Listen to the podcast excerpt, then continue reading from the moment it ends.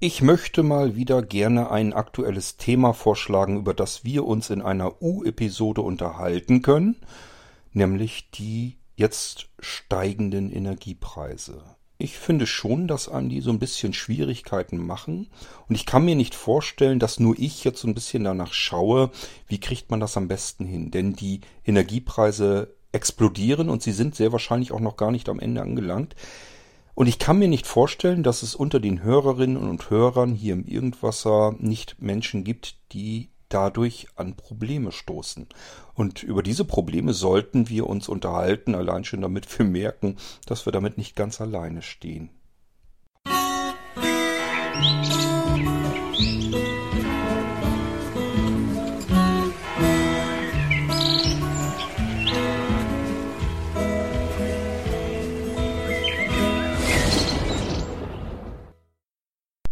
Ich habe mir im Jahre 2021 eine für mich persönlich recht teure Expertise eingeholt. Nicht wirklich, ich habe mich mit Leuten unterhalten, die ich kenne und die im Bauwesen tätig sind und die sagten mir, ähm, du wirst deine uralte Heizölheizung bald rausschmeißen müssen. Vielleicht nochmal als Hintergrundinformation.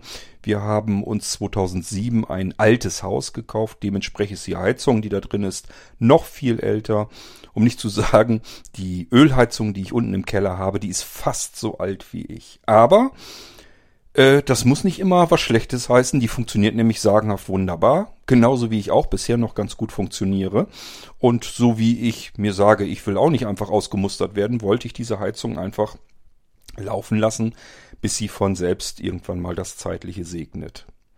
So, und dann wurde mir eben von Menschen erzählt, die im Bauwesen tätig sind und täglich damit eigentlich zu tun haben, dass die Gesetze eben ganz klar und deutlich sind. Die alten, diese alten Ölheizungen müssen außer Betrieb genommen werden. Die werden bald rausgeschmissen und ähm, wenn ich klug wäre, soll ich sofort einen Gasanschluss beantragen, denn noch gibt es gerade, also 2021 war das noch so, gab es wohl Zuschüsse, die hätte ich mir dann eben noch schnell einstecken können, wenn man von, vom alten Heizöl auf neues, modernes Gas wechselt.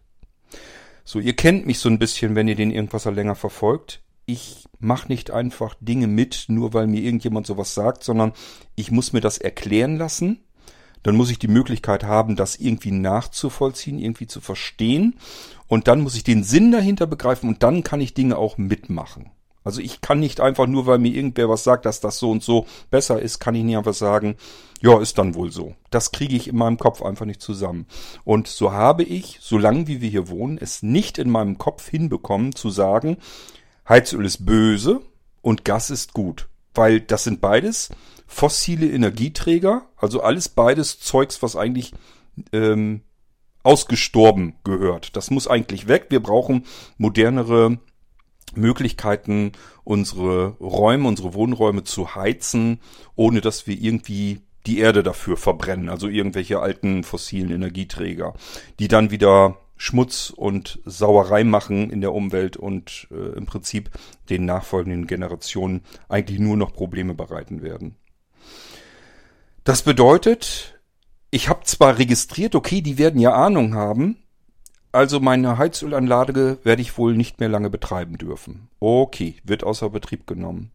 Ist übel, ist jetzt nicht so, dass ich irgendwie der Scheich in Persien bin und äh, mir mal eben eine neue Heizungsanlage kaufen kann für 15.000 oder 20.000 Euro. Aber ähm, wenn es nicht anders geht, muss man sich eventuell Geld aufnehmen und dann muss man das eben hinkriegen können. Es ist halt so. Ähm, nur habe ich von vornherein gesagt, ich werde dann nicht auf einen Gasanschluss gehen. Also mir muss erstmal jemand irgendwie was erklären, was ich machen kann stattdessen, damit ich hier weiterhin vernünftig warm Wasser aus der Leitung bekomme und die Bude im Winter auch warm bekomme. Und das kann nicht Gas sein. Das will in meinem Kopf nicht zusammen. Das ist so, als wenn ich von einer Heizölsorte in die andere Heizölsorte wechsle. Oder mir statt ein Auto, was vorher noch äh, Benzin, Superbenzin gefressen hat, mir ein neues Auto, also das alte Auto sozusagen abstoße, verkaufe, obwohl es noch läuft. Und ich kaufe mir ein neues Auto, das mit Diesel fährt. Das funktioniert in meinem Kopf einfach nicht. Da ist der Umwelt nicht nichts getan und ähm, es wird uns auch nicht voranbringen. Es wird uns nicht weiterbringen. Ob nun das Heizöl zuerst zu Ende ist oder das Gas, das muss mir erstmal irgendjemand noch genauer erklären.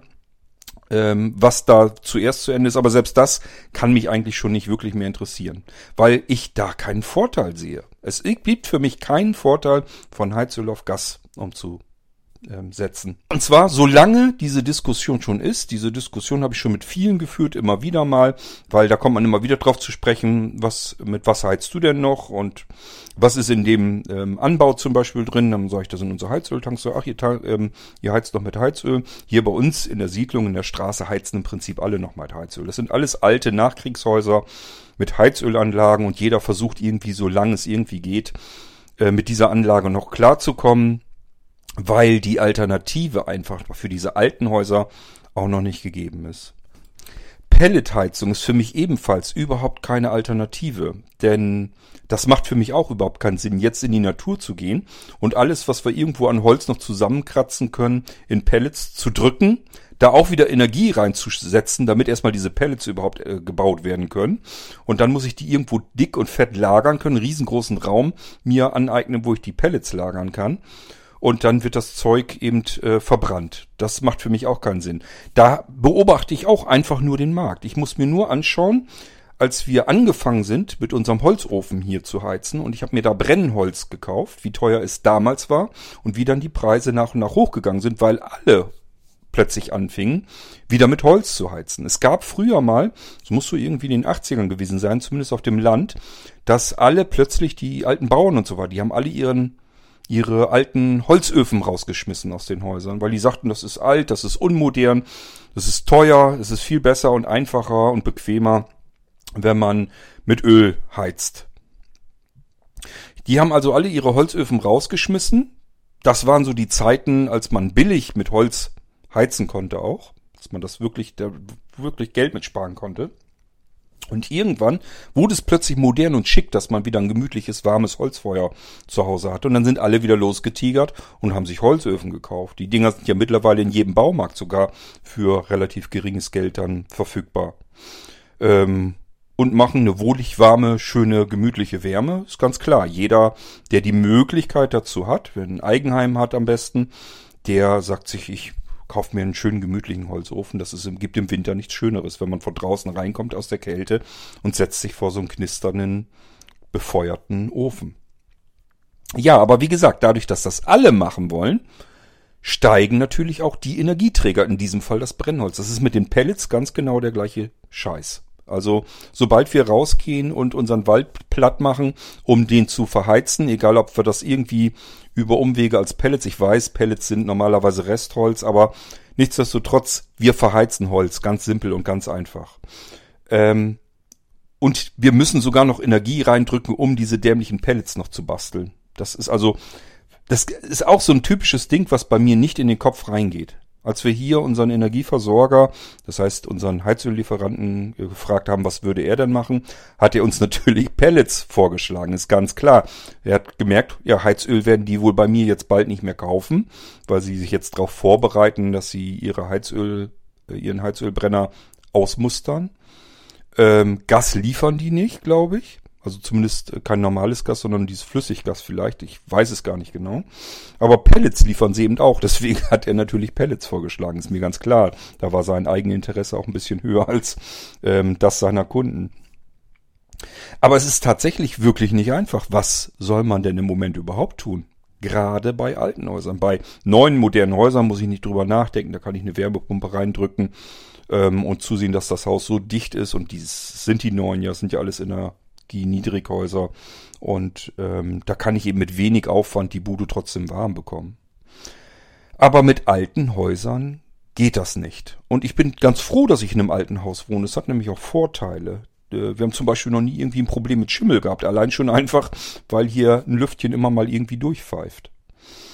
Ähm, und wenn man äh, im Prinzip beispielsweise mit Holz feuert, dann ist die Bude hier so warm, dass es gar keine Rolle mehr spielt, ob ich jetzt eine gute oder eine schlechte Dämmung drin habe. Es interessiert gar nicht weiter.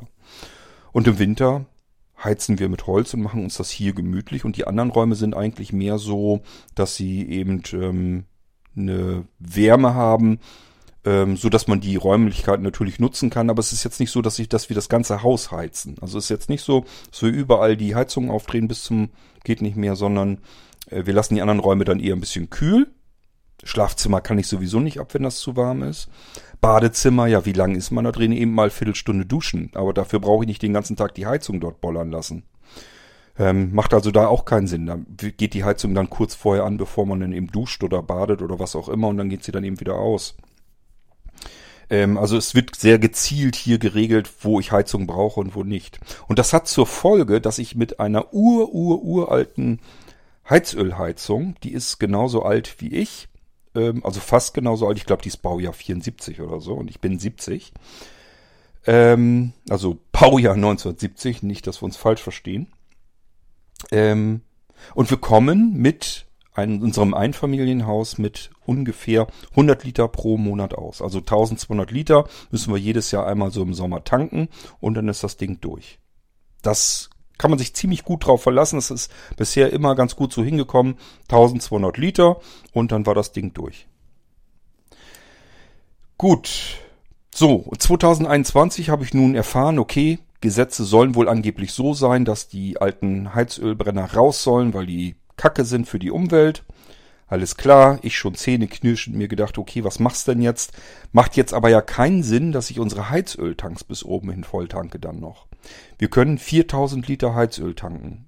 Und wenn ihr euch jetzt mal das ein bisschen durchrechnet, ich habe euch eben erzählt, 1200 brauchen wir pro Jahr, 4000 kann ich hier lagern, dann hat's halt immer Sinn gemacht, wenn die ähm, Ölpreise niedrig waren, haben wir halt jedes Jahr im Sommer einfach gesagt, okay, der Heizölpreis ist jetzt so niedrig, bitte hau, die, hau uns jetzt die, die Tanks wieder voll.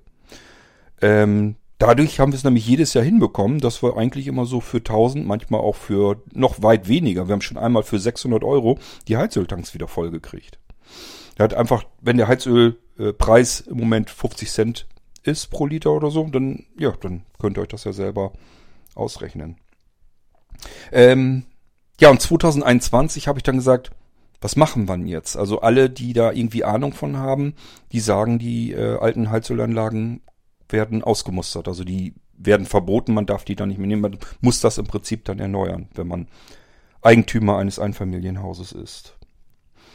Und dann haben wir zumindest gesagt, okay, wir wissen jetzt nicht ganz genau, wann das passieren wird, dass uns irgendjemand sagt, so, Heizölanlage wird euch so nicht mehr abgenommen, wird außer Betrieb gesetzt und ihr müsst zusehen, dass euch was Neues kauft. Das heißt, wir wussten nicht, wann kommt der Punkt. Wir haben nur mitbekommen, okay, der soll wohl jetzt kommen. Und dann habe ich gesagt, da macht es aber ja keinen Sinn mehr, wenn wir uns jetzt noch weiterhin Heizöl kaufen, wie die Deppen, dass wir unsere 4000 Liter hier dauernd haben. Weil sonst hat man nämlich noch ein zusätzliches Problem. Wenn das so gewesen wäre, dann hätte mein, einem irgendwann jemand diese Heizölanlage außer Betrieb gesetzt, gesagt, das darfst du nicht mehr benutzen, das musst du erneuern, darfst kein Heizöl mehr benutzen. Und ich hätte 4000 Liter in den Heizöltanks drinne gehabt. Und diese 4000 Liter hätte man dann auch noch kostenpflichtig teuer entsorgen lassen müssen. Es ist nämlich nicht so, dass man es einfach verkaufen kann für den gleichen Preis, wo man es eingekauft hat oder sonst irgendwas, sondern äh, da kriegt man sicherlich ein bisschen was wieder, aber glaubt man nicht, dass man da Gewinn mitmacht. Da wird man sicherlich mehr Geld dafür die Entsorgung. Plötzlich wird Heizöl nicht mehr ein Energieträger, sonst wird, dann wird das eine Last und die muss entsorgt werden und dementsprechend kostet das natürlich wieder Geld. Auch die Heizölfässer und so weiter, wenn die da rausgerissen werden müssen, das kostet es alles richtig schön ordentlich Kohle. So, und dann habe ich gesagt, macht's ja keinen Sinn, wenn wir die Dinger jetzt noch weiter voll machen. Dann kaufen wir zumindest jetzt kein Heizöl mehr und schauen mal einfach, wie sich die Lage entwickelt. Wir können ja nächstes Jahr, wenn wir merken, da ist nichts, ist, wir dürfen die doch noch weiter benutzen, lassen uns mal irgendwie noch ein bisschen intensiver beraten oder so, was man überhaupt machen kann. Dann können wir immer noch ähm, Heizöl nachtanken. Jetzt haben wir 2022 und ihr wisst selbst, was passiert ist. Das heißt, in unseren Heizöltanks wird nach Adam Riese diesen Sommer sehr wahrscheinlich, ich sag mal gerundet, rund 3000 Liter raus sein. Wir haben jetzt zwei Jahre lang geheizt von dem Lagerbestand, dürften also nur noch 1000 Liter drin sein. Und das bedeutet, damit will ich jetzt nicht mehr schauen, ob ich damit über den Winter oder so komme. Ich habe keinen Bock im Winter dann zu tanken und werde jetzt Heizöl kaufen müssen. Und der Heizölpreis hat sich verdoppelt. Wir haben zuletzt, wenn ich so geguckt habe immer, ähm, haben wir so, waren wir so bei 80 Cent. Jetzt kostet Heizöl 1,60 Euro. Wenn ich die Heizöltanks jetzt voll mache, also ich gehe mal davon aus, es fehlen 3000 Liter, wenn ich die jetzt tanken will, dann muss ich 5000 Euro mal eben hinblättern, für Heizöl, nur um die Heizöltanks wieder voll zu machen. Denn mittlerweile haben wir erfahren, wer euch den Blödsinn denn erzählt? Das ist nämlich direkt von unserem Schornsteinfeger, der muss auch die Heizungsanlage abnehmen und den haben wir einfach mal pauschal gefragt und äh, würdest du jetzt noch Heizöl kaufen? Und der hat bloß uns doof angeguckt und gesagt, warum denn nicht? Ja, weil wir mitbekommen haben, dass die Heizungsanlagen, die Heizölanlagen, die alten alle stillgelegt werden sollen. Und dann hat er bloß gesagt, wer hat euch den Quatsch denn erzählt? Er selbst hat nämlich auch eine alte Heizölanlage und er sagt, er wäre schön blöd, wenn er da irgendwas anderes machen würde. Er nutzt die so lange, wie es irgendwie geht, weil in alten Häusern es eigentlich im Moment noch keine richtige Alternative gibt. Pellets könnte man nehmen, ja, aber habe ich euch eben erzählt, ich sehe das nicht als Alternative an. Gas schon mal gleich gar nicht. Ähm, ich weiß nicht, ob ihr das mitbekommen habt. Es wird ja gemunkelt, also ähm, im Moment sind wir, glaube ich, auch irgendwie bei doppelt, dreifach oder sowas dem Preis. Die rechnen damit, dass Gas bis zum Achtfachen des ursprünglichen Preises steigen wird. Heizöl habe ich euch eben gesagt, ist im Moment doppelt so teuer. Und ich glaube, hier ist die Fahnenstange wahrscheinlich auch noch nicht erreicht. Kann also auch sein, dass auch Heizöl teurer wird. Ich versuche, ich spekuliere da so ein bisschen drauf, dass sich irgendwo anders in der Welt noch ein Lager auftut, wo man Heizöl, also wo man insgesamt das Heizöl billig oder zumindest billiger nach Deutschland schaffen kann. Denn Heizöl, da hat man zumindest den Vorteil, kann ich mit großen Tankschiffen rüberholen. Das kann ich irgendwo in der Welt einkaufen und dann hier nach Deutschland rüberschippern und hier wieder verticken. Das heißt, ich habe hier einen Weltmarkt. Beim Gas haben wir ja schön dafür gesorgt, dass die Russen uns mit Gas belieferten und sonst niemand. Und dadurch ähm, haben wir uns dann natürlich so abhängig gemacht, dass hier jetzt alles möglich ist. Dadurch, dass der Ukraine Krieg jetzt noch am Laufen ist, haben wir natürlich da, wenn jetzt jemand Gasanschluss hat, richtig die Arschkarte bekommen. Ich habe von anderen gehört, die haben auch alte Heizölanlagen, die haben den gleichen Scheiß mitgemacht. Das heißt, die haben sich einlullen lassen und haben sich tatsächlich noch einen Gasanschluss legen lassen. Das muss man sich mal reinpfeifen. Die haben letztes Jahr oder sogar noch dieses Jahr, ich glaube, das war letztes Jahr, Ende letzten Jahres, haben die Gasanschlüsse bekommen. Die haben sie zwar jetzt noch nicht äh, benutzt. Das heißt, sie lassen einfach die Heizölanlage auch noch so lange, bis sie ihnen unterm Arsch weggerissen wird. Aber so wie es aussieht, passiert das ja gar nicht. Haben sich also einen Gasanschluss legen lassen, den sie wahrscheinlich nie benutzen werden. Weil im Moment kann euch kein Mensch empfehlen, jetzt noch einen Gasanschluss legen zu lassen. Und wir merken, das war einfach schlicht und ergreifend keine besonders gute Idee.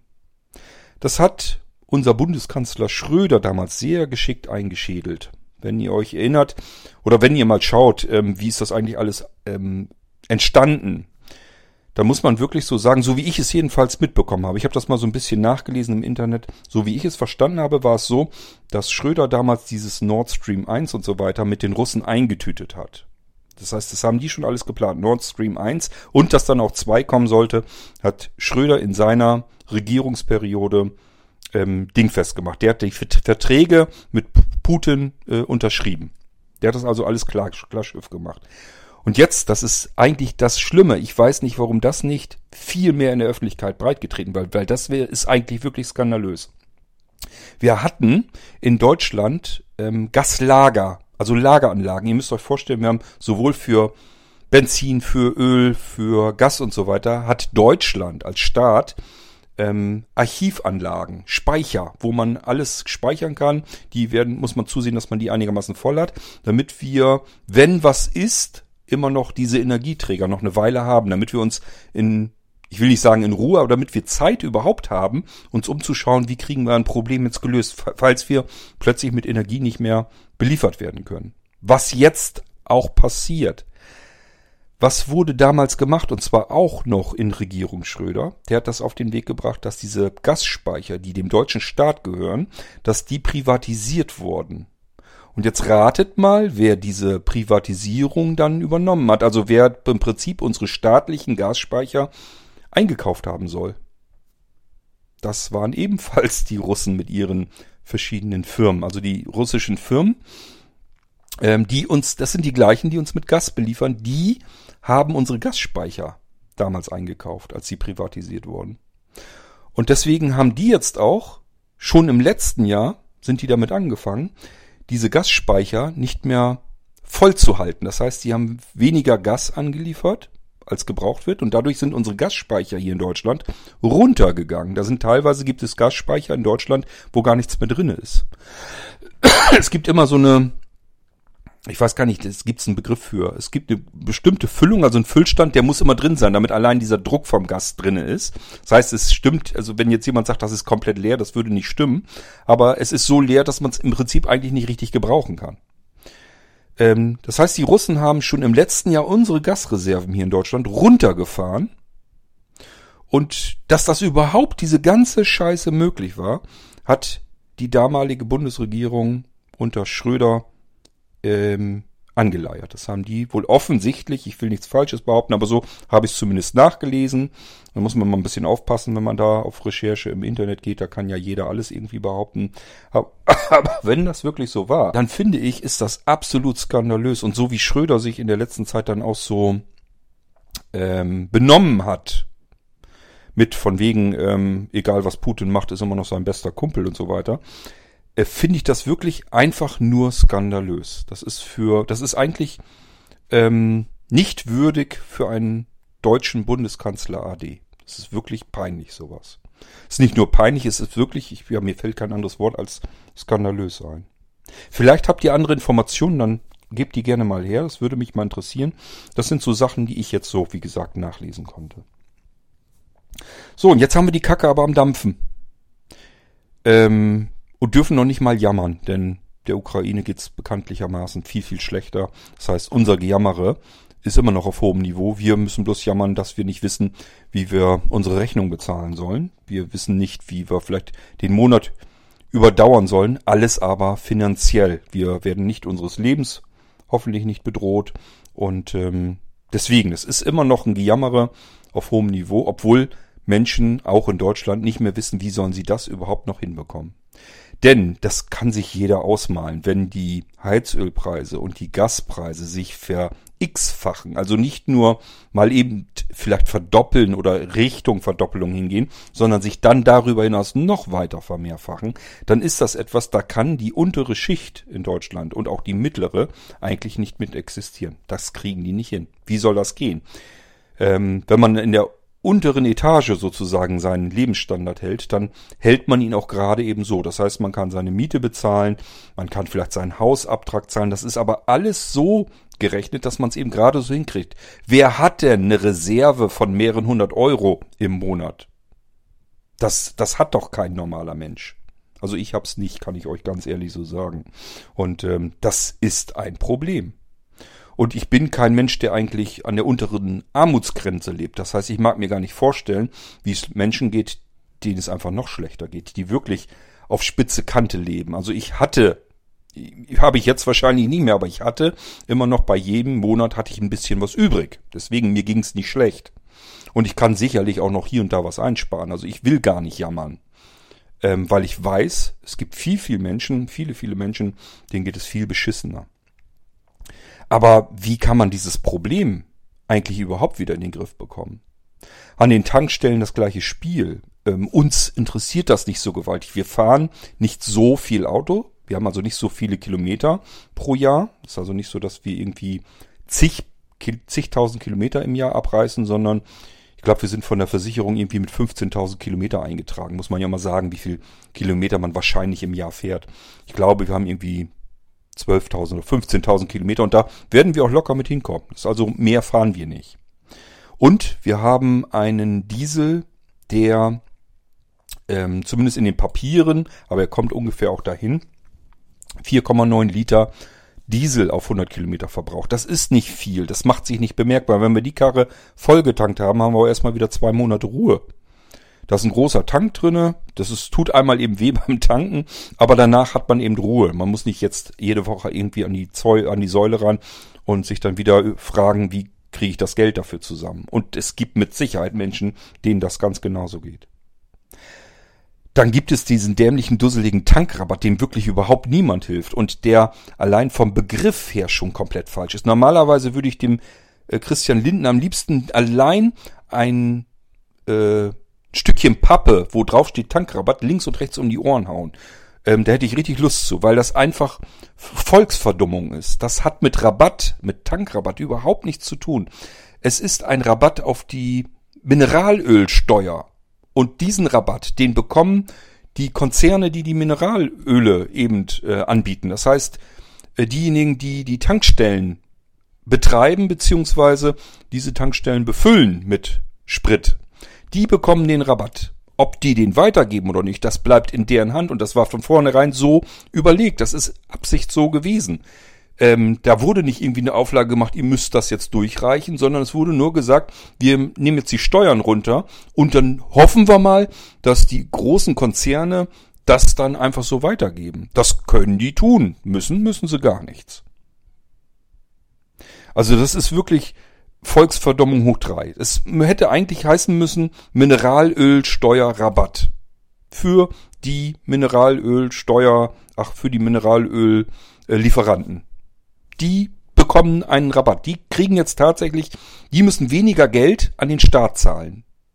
Normalerweise machen die Gewinne und diese, von diesen Gewinnen müssen sie ja Steuern bezahlen, müssen die Steuern an den Staat abführen. Und der Staat hat zu diesen Konzernen gesagt, ihr müsst jetzt weniger Geld an den Staat zahlen. Das ist passiert. Das hat mit einem Tankrabatt null zu tun. Da hat derjenige, der an der Säule steht, nichts davon.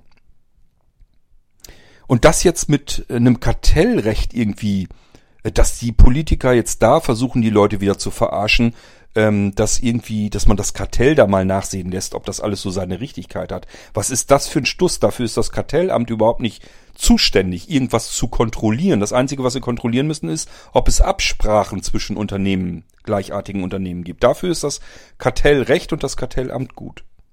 Heißt das überhaupt Kartellamt? Ist auch egal. Ähm, und das ist nicht deren Aufgabe, jetzt zu gucken, wie viel Gewinn macht ein Konzern und ähm, darf es das irgendwie oder muss es mehr Geld irgendwie oder weniger Geld nehmen für seine Produkte oder sowas. Die haben sich nicht einzumischen in Unternehmen, welches, äh, wie viel Gewinn die machen, wie viel Geld sie für ein Produkt nehmen. Da hat äh, das Kartellrecht das steckt da überhaupt nicht drinne. Das ist eine absolute Nebelkerze, die da jetzt wieder geschmissen wird. Die haben einfach gemerkt, äh, wir haben jetzt diesen dämlichen Tankrabatt da gemacht, der Tankrabatt nur heißt, aber nicht ist ähm, und merken jetzt Scheiße, das kommt irgendwie überhaupt nicht an. Die Leute haben deswegen irgendwie kein Geld gespart. Jetzt versuchen sie es natürlich hinzumogeln, dass sie zu sagen, ja, ja, aber wenn das jetzt nicht gewesen wäre, wären die Spritpreise ja noch teurer. Also wir haben das schon durchgereicht. Ja, prüft das mal nach. Super Sache. Also das ärgert mich wirklich, dass hier Geld rausgeschleudert wurde vom Staat und äh, erstens, das ganze Gedankending ist schon komplett fehl am Platz. Das ist schon komplett falsch, denn selbst wenn dieser Rabatt ein Tankrabatt gewesen wäre, das heißt, es würde an die Leute an der Zapfsäule durchgereicht werden. Wer hat denn am meisten von diesem Tankrabatt? Oder ich sag lieber, hätte am meisten von dem Tankrabatt? Derjenige, der die dicksten Autos fährt und die am meisten Sprit rausschleudern, die haben da am meisten von. Diejenigen, die sich sparsame Autos kaufen, die haben da nicht viel von. Ich sag ja, uns interessiert das eigentlich gar nicht weiter, ob dieser dämliche Tankrabatt jetzt existiert oder nicht, ob der Spritpreis jetzt nochmal 30 Cent teurer ist oder billiger. Für uns ist es egal. Wir ähm, zahlen im Prinzip für 4,9 Liter Sprit auf 100 Kilometer Diesel und äh, brauchen für circa, keine Ahnung, 10.000 Kilometer pro Jahr äh, den Sprit. So kann man sich irgendwie letzten Endes ausrechnen. Habe jetzt gerade keinen Bock zu, obwohl mache ich glaube ich nachher nochmal. Das heißt, das ist kalkulierbar. Das ist nicht, das fällt für uns gar nicht ins Gewicht, ob da jetzt irgendwie 30 Zenti, ach 30 Zentimeter, 30 Cent, so wollte ich sagen, der Sprit, der Liter jetzt mehr oder weniger kostet. Das tut dann beim Tanken einmal kurz weh, muss man einmal eben tief Luft holen und dann ist das erstmal wieder Banane. Dann interessiert das erstmal nicht mehr. Also es ist wirklich äh, Hanebüchen, was da im Moment gemacht wird. Ich habe mich ja schon über dieses 9-Euro-Ticket ausgelassen, was für ein Schwachsinn das ist. Und dieser Tankrabatt ist genau in ähnlicher Kategorie, wenn nicht noch schwachsinniger.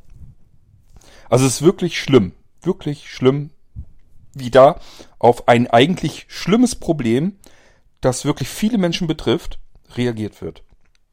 Das alles, da müssen wir uns glaube ich nicht drüber unterhalten, das alles führt überhaupt keine Lösung herbei.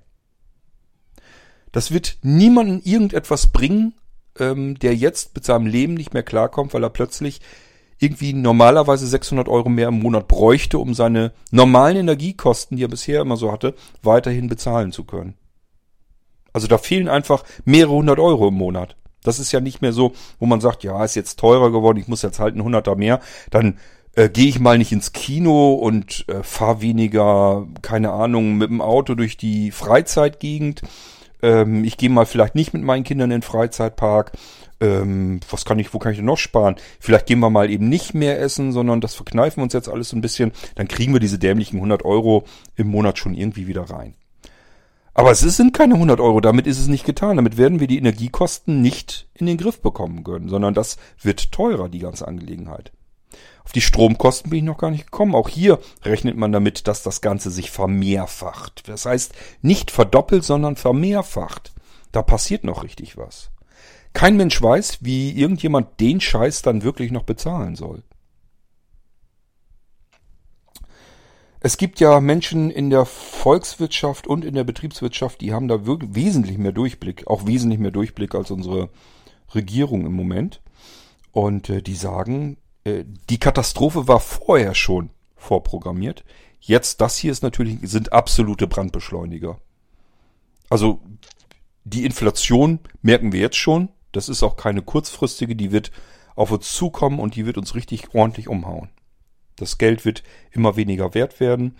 Ähm, jetzt, die erste Reaktion ist natürlich, dass jeder, der äh, Arbeitnehmer ist, zum Arbeitgeber sagt, ähm, ich kann meinen Lebensstandard so nicht mehr halten. Es lohnt sich für mich gar nicht mehr zur Arbeit zu fahren, weil ich, weil ich ja mit dem Auto herfahren muss oder mit öffentlichen, Einricht öffentlichen Verkehrsmitteln ähm, und ich kann das alles gar nicht bezahlen. Also ich kann eigentlich besser zu Hause bleiben arbeitslos sein, als wenn ich hier zur Arbeit herkomme. Ich brauche hier mehr Geld, sonst ich muss jetzt Unterstützung haben, sonst geht das nicht. So, dann kann sich der Arbeitgeber überlegen, ob er das macht oder nicht.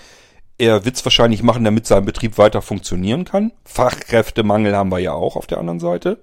Super Sache, passt ja alles wunderbar zusammen. Ähm, und somit muss der Arbeitgeber mehr Geld in die Hand nehmen, dass er den Arbeitnehmern auszahlt. Das kann er natürlich auch nicht so, weil er sich auch nicht die Millionen jeden Monat weggelegt hat. Ähm, das heißt, er muss die Preise seiner Produkte auch wieder anheben. Und das wird auch wieder alle belasten, die diese Produkte eigentlich kaufen wollen. Also wir haben hier eine richtige kleine Katastrophe. Ich will nicht von einer großen Katastrophe. Große Katastrophe ist das, was in der Ukraine passiert. Das ist eine große Katastrophe. Was wir hier haben, ist eine kleine Katastrophe. Aber das ist eine Katastrophe immerhin, die, glaube ich, sehr vielen Menschen in Deutschland ähm, arge Kopfzerbrechen machen. Und ich sage ja, ich fühle mich persönlich noch in einer einigermaßen bequemen Situation. Also es ist jetzt nicht so, dass ich jetzt wirklich Sorge habe, dass wir jetzt plötzlich, keine Ahnung, in zwei, drei Monaten nicht mehr wissen, wie wir unsere Rechnung alle bezahlen sollen, weil ich noch einigermaßen Puffer hatte. Das liegt aber auch nur daran, weil ich unklug damals gehandelt habe. Wir haben uns überlegt, als wir das Haus gekauft haben, da müssen wir auch einen Kredit für aufnehmen, ganz klar. Das Geld haben wir auch nicht liegen gehabt. Und da ging es eben natürlich darum, ähm, was wollen wir jetzt machen? Wollen wir zusehen, dass wir möglichst schnell dieses Haus abzahlen, also hohen Abtrag haben und dann eben mal jetzt die nächsten 10, 15 Jahre die äh, Arschbacken zusammenkneifen und uns nicht so viel gönnen können? Oder sagen wir uns, scheißegal, wie viel die äh, Bank dran verdient, sollen sie ordentlich ihre blöden Zinsen dann nehmen. Hauptsache, wir haben im Monat so niedrigen Abtrag, dass wir unser Leben noch trotzdem noch gut finanzieren können. Das heißt, das Geld, das wir uns 2007 erkauft haben, damit wir das Haus kaufen können und umbauen können und so weiter, das war sehr, sehr teuer. Das hätten wirtschaftliche Menschen nicht gemacht. Die hätten gesagt, wir haben doch genug Geld im Monat, Lass uns das doch nutzen, dieses Geld, was wir im Monat haben, für den, für den Abtrag des Hauses, damit wir letzten Endes für dieses geliehen, geliehene Geld nicht so viel Geld bezahlen müssen. Dann ist dieses Geld, was wir uns leihen müssen, nicht so teuer. So, und wir haben es anders gemacht. Wir haben gesagt, ist uns scheißegal, die sollen von uns aus, soll die Bank verdienen, wie sie verdienen will. Ähm, und wir müssen eigentlich nur fertig sein mit dem Abtrag des Hauses, wenn wir in Rente gehen. Bis dahin muss das Ding durch sein, weil wir selber uns gesagt haben, wir wissen nicht, wie es in den in der Rentenzeit aussieht, wie viel Geld man da noch übrig hat. Das heißt, dann muss das Haus fertig sein, muss abbezahlt sein und auch in so einem Zustand, dass man jetzt die letzten paar Jahre dann noch gut leben kann in dem Ding. Und dann hat sich das erledigt. Ähm, aber stellt euch mal vor, wir hätten wirtschaftlich sinnvoll, vernünftig gehandelt. Also wir hätten das gemacht, was die meisten machen. Wir hätten gesagt, Mensch, da sind ja noch 600, 700, 800 Euro im Monat, die wir noch übrig hätten, die wir noch nehmen könnten, um das Haus weiter abzuzahlen. So, und dann hätten wir das gemacht und äh, dann hätten wir jetzt absolute Arschkarte. Also wir hätten jetzt nicht mehr wissen können, was machen wir jetzt? Wie kriegen wir das in den Griff? Und das haben viele so gemacht. Viele Menschen, die sich ein Haus bauen oder ein Haus kaufen, ähm, nehmen sich Kredite auf und rechnen alles sich so schön hin, dass das gerade man eben alles so passt. Und wehe dem es passiert irgendein Problem dazwischen. Ähm, sobald man sich irgendwie trennt, scheiden lässt, so sowas funktioniert das Ganze ja sowieso schon nicht mehr. Aber wehe dem, es passiert irgendwas anderes. Und jetzt haben wir genau diesen Faktor, den keiner wahrscheinlich auf dem Schirm so richtig gehabt hat. Dass die Energiekosten und zwar sämtliche Energiekosten zeitgleich, sich ver-x-fachen. Also ich möchte gar nicht wissen, was da jetzt im Moment alles durchs Land rollt für eine Welle. Das ist echt gewaltig. Und ich glaube, man bemerkt es auch insgesamt ähm, an den Menschen. Mir sind, glaube ich, und meine Frau sagt das auch, die hat sehr, mit sehr vielen Menschen täglich zu tun.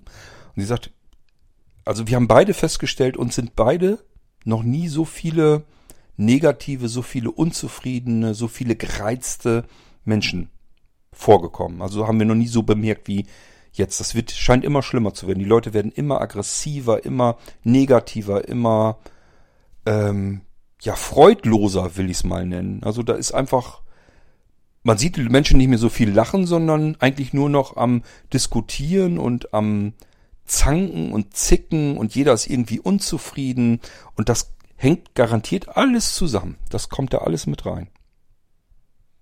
Also es ist wirklich schlimm und heftig.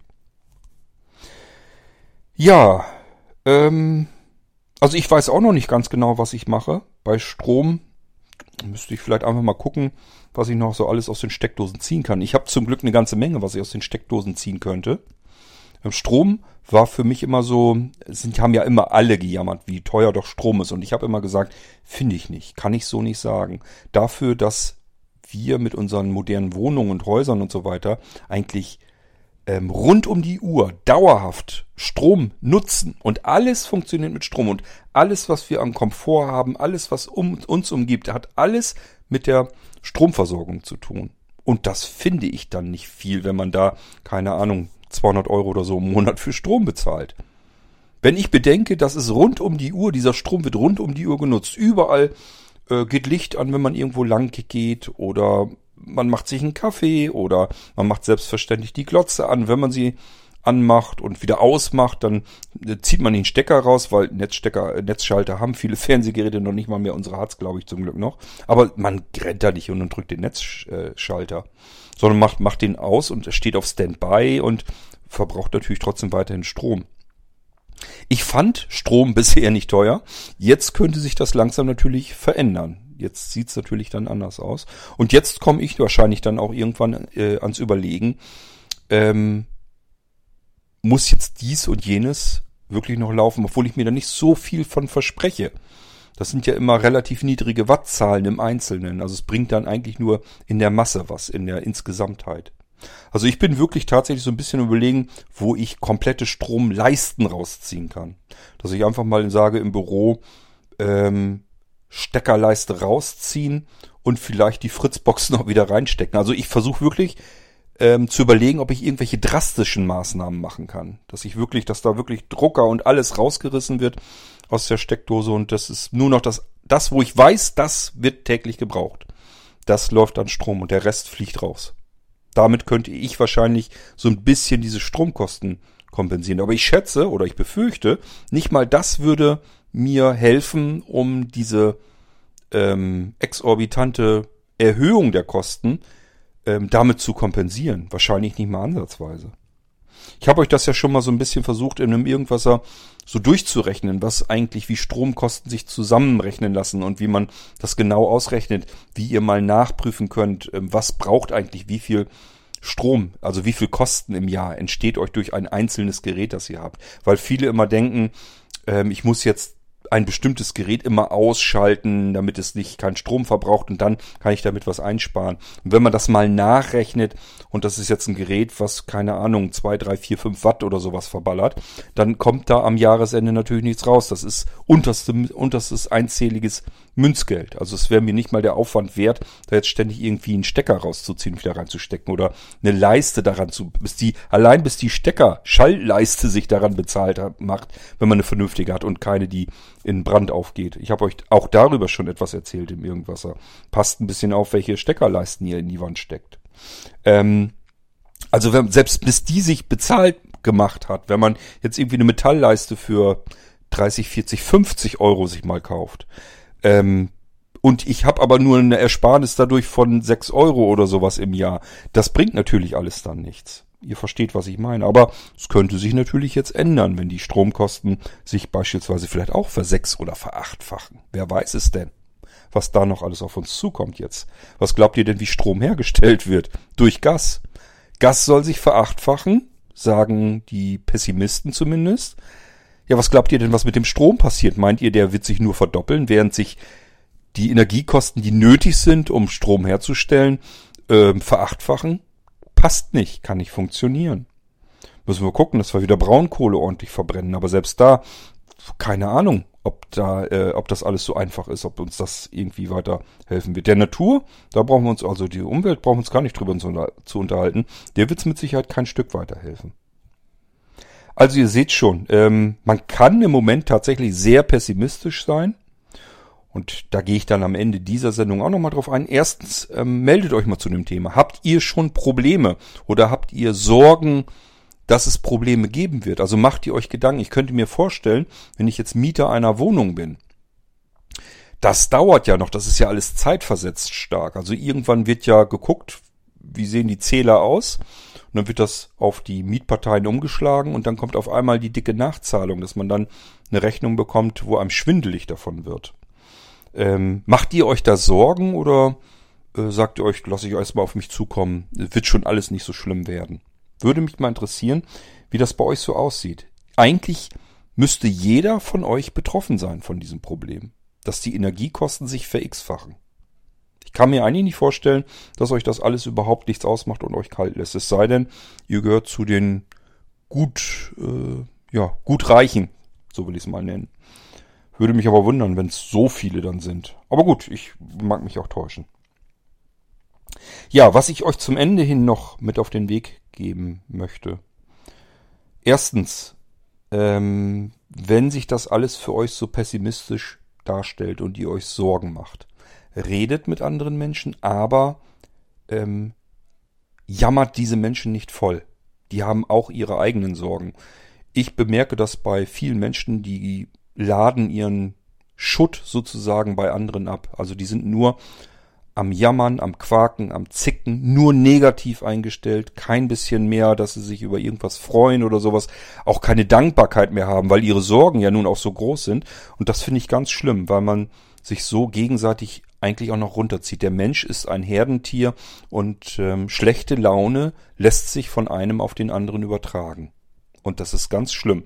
Also im Moment bin ich selbst, ähm, ich habe das ja schon mal Sozialhygiene genannt. Ich bin selbst so ein bisschen am gucken, wer ist zu negativ, ähm, wo versuche ich ein bisschen Abstand reinzubringen, weil mich dieser Mensch einfach nur ständig voll meckert, voll zickt, voll jammert, nur negativ ist und auch die, die guten Dinge im Leben, die gibt's weiterhin nämlich. Die sehen, die, sehen manche Menschen gar nicht mehr. Also ich habe gerade jetzt erst wieder jemanden, der meckert zum Beispiel bei uns von den Veranstaltungen her nur rum und wer ihm da alles nicht in den Kram passt und Firmen, die ihm zu teuer sind und ähm, dass das nicht so ist, wie er das haben will und dass das Eingabeformular kacke ist für die Veranstaltungen und wenn er dann ähm, jemanden fragt, ob er das macht, dann hat er dann keine Zeit, das für ihn zu tun und und und. Es sind immer nur andere schuld und er ist nur negativ. Ich habe nur negative Sprachnachrichten von diesen Menschen und da ist nichts dabei. Also der war bei einem schönen Leseabend oder bei vielen Leseabenden dabei. Das waren gemütliche, schöne Abende, wo Menschen sich viel Mühe gegeben haben, viel Arbeit damit gemacht haben, um einen schönen Abend anderen Menschen zu bereiten. Und da haben sich viele Menschen getroffen zu diesem Abend, fühlten sich gut unterhalten, haben mal für vielleicht auch einfach mal eine Stunde ihre Sorgen mal komplett vergessen können, hatten einfach das Gefühl, das war mal wieder ein richtig schöner Abend. Nur dieser eine Mensch nicht, statt dass der sich mal bedankt oder sagt, ja, das war ein schöner Abend oder sowas, nur am Quaken, am Meckern, am Jammern, äh, nur negativ. Und das sind Menschen, die tun keinem anderen Menschen gut. Da kann man eigentlich nur noch einen Riegel vorschieben und sagen, ähm, sieh zu, dass du irgendwie mit deinem Nervenkostüm wieder gerade kommst, aber lad deinen Seelenschutt nicht alles bei mir ab. Da muss man tatsächlich so hart sein, denn diese Menschen ziehen uns mit runter. Und das Problem ist, wenn wir uns mit runterziehen lassen, übertragen wir das wieder an unsere Nächsten in der Umgebung. Da müssen wir gegen ankämpfen. Wir haben Sorgen, keine Frage, aber immer vergleichen mit den Sorgen anderer Menschen, die auf ähm, woanders in der Welt wohnen. Wir können immer noch zum Bäcker gehen, uns Brötchen und Brot kaufen. Mag sein, dass es vielleicht schon teurer geworden ist, aber wir können uns immer noch Brot kaufen. Frag mal die Leute, ähm, ja, Richtung im arabischen Raum oder sowas, gibt's kein Brot mehr in den Bäckereien. Weil es einfach kein Mehl mehr gibt. Und auch das hängt alles mit der Ukraine zusammen. Ähm, und wenn man dann natürlich sich dann als bestes Beispiel die Ukraine in den Krieg dort vorstellt, äh, wie Menschen, ich mach das alles, mach mir das gar nicht alles wirklich vorstellen, also wie Menschen wirklich getötet werden, mutwillig, und zwar Zivilisten, die keinem irgendwas getan haben, die den ganzen Krieg gar nicht nachvollziehen, gar nicht verstehen können, ähm, wie Menschen vergewaltigt werden, wie Menschen deportiert werden, ähm, als Kriegsgefangene genommen werden. Ähm, also aufs widerlichste wirklich behandelt werden, wo ein Kriegsverbrechen nach dem anderen passiert. Das Krieg an sich ist schon Verbrechen. Schlimm genug, dass man unterscheiden muss, muss zwischen Krieg, einem ordentlichen Krieg und einem Kriegsverbrechen. Das ist eigentlich schon ein Ding der Unmöglichkeiten. Krieg ist immer ein Verbrechen. Aber dass man sich im Krieg noch mal verbrecherischer äh, benehmen kann. Das, ähm, da gehört schon was dazu. Das ist wirklich heftig und das sollten wir uns dann in solchen Momenten wirklich, wenn wir selber ähm, uns Gedanken machen, wie geht's weiter. Ich denke mal, wir haben immer irgendwie noch die Chance und die Möglichkeit, dass wir nicht um unser Leben bangen müssen. Wir müssen uns vielleicht Sorgen um eine finanzielle Existenz machen, aber nicht um unser Leben. Und daraufhin sollte man sich immer so ein bisschen wieder erden, bisschen sagen, ähm, das kann sein, dass man seine Wohnung verliert oder sein Haus verliert. Und es kann sein, dass man dann irgendwo anders unterkommen muss, sich vielleicht eine kleinere Wohnung suchen muss oder sowas. Aber das sind alles immer noch nicht existenzielle Probleme. Das ist schlimm, dass das alles so ist und dass man nicht in Ruhe und Frieden und wirklich Zufriedenheit ähm, weiter einfach leben kann ohne sich Sorgen zu machen um seine Existenz. Ähm, aber man ist nicht, dass man in den Keller runter muss, weil draußen Bomben fliegen und ähm, man wirklich Angst um sein Leben und Angst vor Verbrechern hat. Also wirklich vor anderen Menschen, die man gar nicht einschätzen, ein, gar nicht einsortieren kann, die man auch nicht verstehen und nicht nachvollziehen kann und die irgendetwas tun, was vielleicht noch schlimmer ist als der Tod selbst. Also was da im Moment alles abgeht. Und das sollten wir uns bewusst machen. Und wenn wir dann äh, Momente haben, in denen wir uns noch freuen können, dann sollten wir das auf jeden Fall auch tun und nicht immer nur pessimistisch uns da auch noch das Haar in der Suppe suchen, um dann anderen Leuten auf den Sack zu gehen und die auch noch mit runter zu putzen. Passt ein bisschen auf euch auf, passt ein bisschen auf eure Liebsten auf, seht zu, dass ihr nicht negativ werdet. Versucht, das Positive zu erkennen, zu sehen, und das ist immer vorhanden. Auch wenn es einem noch so scheiße geht, ist immer noch das Positive da. Es gibt immer noch äh, Dinge, die gut laufen im Leben und am, im Alltag. Man sieht sie dann eben nur nicht mehr, weil diese Sorgen einen auffressen, weil man die ganze Zeit über am Grübeln ist, wie soll es weitergehen und so weiter und so fort. Und das frisst einem alles, was man braucht, um die guten Dinge im Leben noch irgendwie erkennen zu können. Wer da auch noch ein bisschen empathisch ist und sich die Sorgen aller anderen auch noch mit aufbürdet, ähm, der hat mit seinem Nervenkostüm im Moment richtig heftige, arge Probleme, glaube ich. Und ich versuche mich da so ein bisschen abzukapseln. Das gelingt mir natürlich auch nicht wirklich gut. Aber ich versuche alles, um mir zu sagen, ich muss ich muss diese Kette eigentlich unterbrechen. Ich muss hier sagen, ich hatte jetzt gerade mit einem zu tun, der ist absolut negativ und der hat mich versucht irgendwie mit reinzuholen, mit runterzuputzen, über irgendwas zu meckern, zu lästern. Da hätte ich jetzt mit einsteigen können. Ich will das nicht. Ich sag dem dann auch, lass mich in Ruhe mit deinem Scheiß. Ähm, such dir einen anderen, mit dem du das machen kannst. Und versuche dann wirklich das Positive wieder irgendwie hereinzuholen, zu durchdenken, zu erleben und auch an andere dann weiterzugeben. Und ich hoffe, dass mir das irgendwie gelingt. Ähm, vielleicht hängt da auch alles so ein bisschen mit zusammen, was ich die ganze Zeit über ja auch tue. Wenn ich hier, keine Ahnung, ich Software entwickle, dann mache ich das ja nicht einfach nur, um Software zu entwickeln, sondern ich habe schon die Hoffnung, dass da draußen dann irgendjemand ist, der sich über diese Software, die ich dann gebastelt habe, freut, weil diese Software irgendwas macht, was ihm jetzt irgendwie Freude macht oder einen Vorteil bringt, ihm irgendwas erleichtert. Ähm, das gehört da alles mit rein. Ich versuche wirklich viele Dinge zu tun, um anderen Menschen eine Freude zu machen. Wenn ich im Geistreich eine Echtzeiterzählung mache, das ist nicht, dass ich die Geschichte für mich erzähle, die ist auch für mich, aber wenn ich wüsste, niemand hört sich das dann an und niemand freut sich darüber, würde ich es nicht machen. Die ganze Blinzeln-Plattform, warum soll ich da meine Zeit und meine Lebenszeit, die ist mir genauso kostbar wie alles andere auch, warum soll ich die in diese Blinzeln-Plattform reinstecken? Warum soll ich an der Blinzeln-App so mühsam mitfeilen, damit das alles genauso wird, wie ich mir denke, dass es gut wird, damit das vielen Menschen etwas bringt und Freude macht. Ähm, warum soll ich Musikstücke machen und die veröffentlichen? Das mache ich doch alles nur, um irgendwas Positives in der Gesellschaft beizutragen. Und wenn ich dann Menschen dazwischen sehe, die machen genau das Gegenteil und versuchen eigentlich nichts Gutes beizutragen, sondern immer nur zu meckern an dem, was andere dann machen. Und immer nur zu quaken, zu jammern und immer nur sich selbst zu sehen, wie schlimm und schlecht es ihnen doch geht, dann kann ich da kein Mitleid mehr mit haben. Dann muss ich einfach sagen, das sind Menschen, denen will ich aus dem Weg gehen. Jeder kann was dazu beitragen, damit es uns insgesamt allen als Gesellschaft, als Menschheit besser geht, weil wir Menschen Herdentiere sind und sich Stimmungen, auswirken, egal ob sie positiv oder negativ sind. Das kennt jeder von euch. Wenn ihr irgendwo vor einer Bühne sitzt und da ist irgendwie ein Gaukler oder irgendein Com Comedian oder irgendjemand macht ein bisschen Spaß, dann lachen alle und Lachen ist ansteckend. Und genauso ist auch ähm, Angst, Depression, Sorgen, ähm, Kummer, das ist alles ansteckend.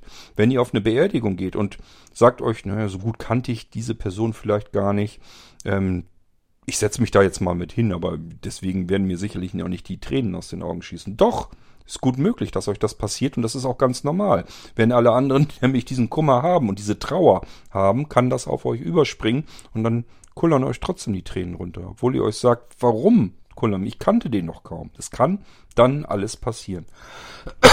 Und so geben wir alles weiter. Jede Stimmung, alles, was ähm, bei uns jetzt quasi drin steckt, geben wir an die nächstbesten mit weiter. Und so können wir andere Menschen mit runterziehen oder ihnen auch das Gefühl von Auftrieb geben. Das Gefühl von Freude und Spaß am Leben erhalten. Da hat jeder einzelne von uns die Macht drüber, ob es besser wird oder schlechter. So und ich denke, wir sollten alles dafür tun, damit es besser wird und nicht schlechter. Und nur wenn es einem besser geht als schlechter, dann kann man auch zusammen Probleme lösen. Dann kann man auch Dinge finden, wie man was hinbekommt. Und übrigens dann auch für Menschen, denen es vielleicht noch schlechter geht. Es muss erstmal ähm, eine Gruppe von Menschen geben, denen es gut geht. Erst die können, sind so stabil und können sich dann um die Probleme und Sorgen derer kümmern, denen es viel schlechter geht. Also auch das muss in einer Gesellschaft eigentlich stattfinden und nicht äh, dieses einer Gruppe geht es gut und damit ist das Ding durch. Also quasi die üblichen, die sagen, äh, uns geht's jetzt finanziell gut, äh, wir haben keine Sorgen im Leben und, und, und. So, fertig. Mehr interessiert uns nicht. Das ist in einer Gesellschaft natürlich ebenfalls genauso tödlich. Ja, das mal so meine Gedanken zu der ganzen Geschichte. Es geht eigentlich in erster Linie um diese ganzen Energiekosten. Und es sind ja nicht nur Energiekosten. Ähm, die werden uns überall begegnen. Ich habe euch das eben schon als kleines Beispiel mitgegeben. Wenn jetzt alle natürlich losziehen und sagen, ich komme mit meiner Kohle nicht mehr klar, ich muss mehr Geld vom Arbeitgeber kriegen. Und der kann sich jetzt überlegen, gibt's nicht. Dann muss er damit rechnen, dass ihm die Arbeitnehmer abhauen und er wird seinen Laden auch nicht weiterführen können. Ähm, ich sag ja, wir haben ja schon Fachkräftemangel ohne Ende. Das wird nicht besser. Und ähm, das heißt, er muss diejenigen, die er hat, halten. Er muss also mehr Geld investieren, damit die davon leben können. Da muss er seine Sachen, die er herstellt oder anbietet oder die Dienstleistungen, die er tut, muss er eben wieder teurer machen, damit das Geld erstmal wieder reinholen kann. Es hat ja keinen Zweck, wenn ein Unternehmen Geld draufzahlt, damit es existiert. Es muss im Prinzip das Geld, ähm, was gebraucht wird, muss es erwirtschaften, plus etwas Gewinn, damit das ganze Ding gesund ist und auch Schwankungen überstehen kann, die immer wieder vorkommen. Eigentlich alles ganz normal und natürlich. So, und wenn jetzt natürlich die Kosten explodieren, weil alle Mitarbeiter, alle Arbeitnehmer sagen, äh, wir kommen nicht mehr klar, wir müssen jetzt mehr Kohle kriegen. Und der Arbeitgeber hat üblicherweise meistens gar nicht so viele Möglichkeiten, als zu sagen, ja gut, dann müsst ihr mehr Kohle kriegen. Dann müssen wir gucken, dass wir die Preise erhöhen. Und das ist ganz klar. Es trifft dann wieder nur diejenigen, die im Prinzip irgendwo arbeiten gehen, äh, weil die sich diese Dinge dann vielleicht kaufen müssen, weil es gar nicht anders geht. Ähm und so geht das überall weiter. So werden Lebensmittel natürlich alle teurer, es werden Dienstleistungen teurer, es wird alles teurer werden. Und dadurch, dass das so ein gewaltiger Schwups ist, dass man nicht sagt, die Stromkosten erhöhen sich jetzt um drei, vier, fünf Cent, da hätten sich normalerweise alle drüber aufgeregt sonst. Das, wie kann es angehen, dass Stromkosten, die sind doch sowieso schon so teuer, dass es jetzt um fünf Cent teurer wird? Ja, wenn es mal so wäre, könnten wir alle glücklich sein. Ähm, genauso mit den Spritkosten. Die Leute, die viel fahren müssen, weil geht gar nicht anders, weil sie zur Arbeit kommen müssen und weil sie vielleicht hier und da hinkommen müssen. Ähm, die müssen tanken, es bleibt ihnen gar nichts anderes übrig.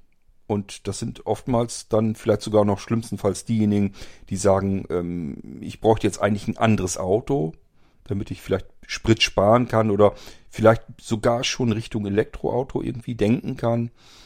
Ähm, das können die meistens dann knicken, weil sie gar nicht die Kohle dafür haben. Es wird alles teurer werden und zwar ziemlich drastisch und ich weiß nicht, wie es euch geht. Mir macht das ein bisschen, ich will nicht sagen Angst, aber ich mache mir da tatsächlich auch Gedanken drüber und ein bisschen Sorgen. Weniger eigentlich für mich. Ich denke und hoffe irgendwie immer, dass ich klarkomme.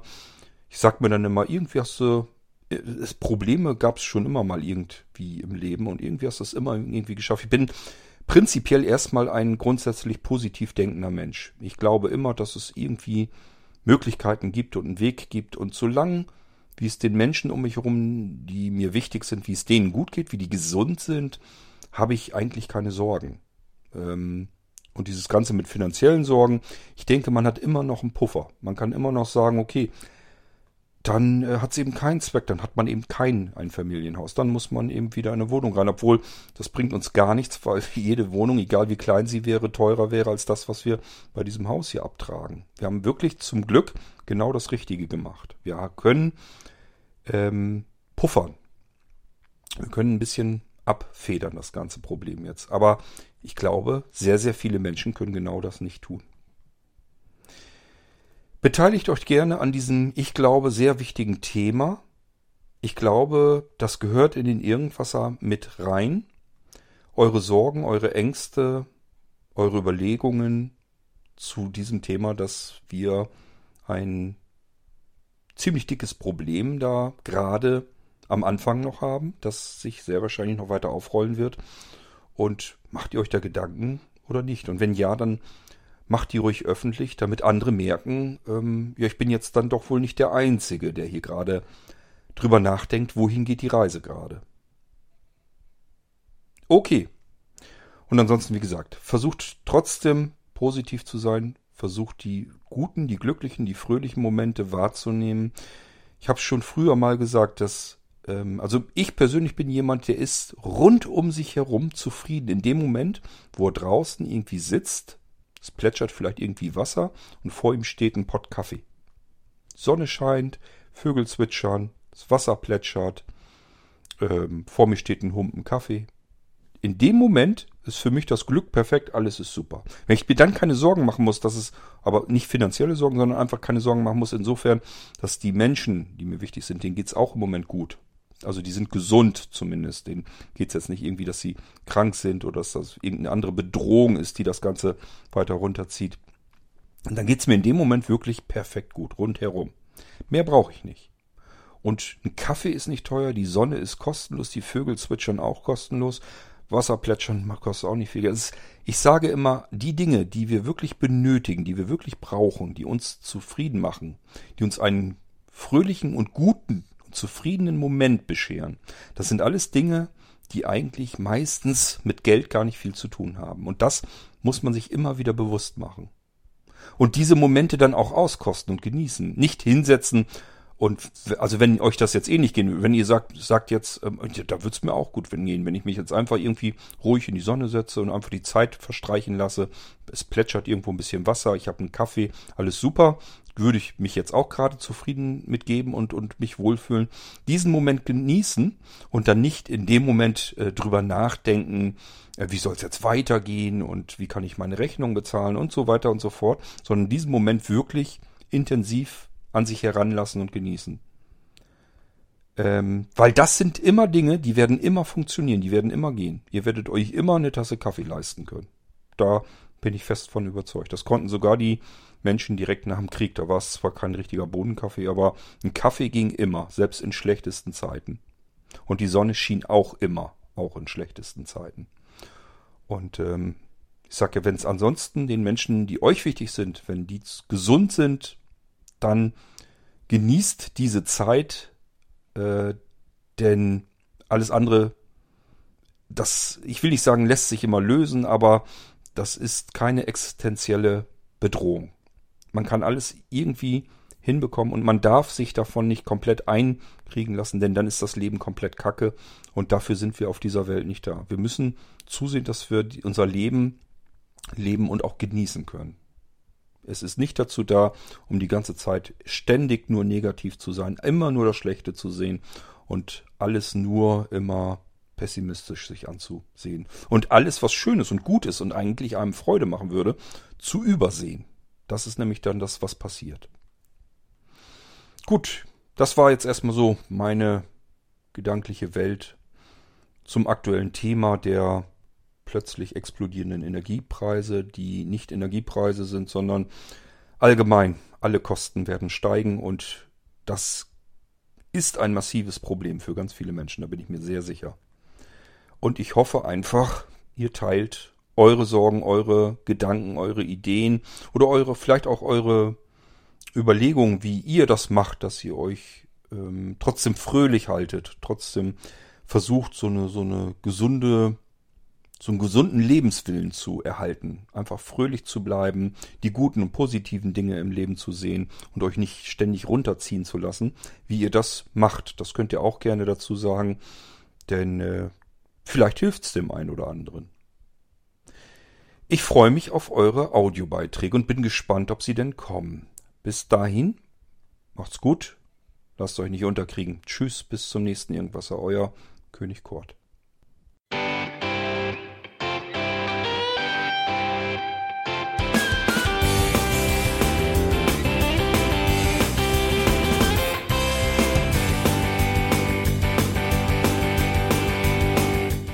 Das war Irgendwasser von Blinzeln. Wenn du uns kontaktieren möchtest, dann kannst du das gerne tun per E-Mail an podcast.blinzeln.org oder über unser Kontaktformular www.blinzeln.org. Blinzeln schreibt man in unserem Fall immer mit einem D in der Mitte. Wenn du möchtest, kannst du uns sehr gerne auch einen Audiobeitrag auf unseren Podcast Anrufbeantworter sprechen. Der hat in Deutschland die Telefonnummer 05165 439 461. Und wenn du uns aus dem Ausland anrufen möchtest, dann ersetze einfach die erste 0 gegen die 0049 für Deutschland. Wir bedanken uns für dein Interesse und freuen uns schon darauf, wenn du auch beim nächsten Mal wieder mit dabei bist.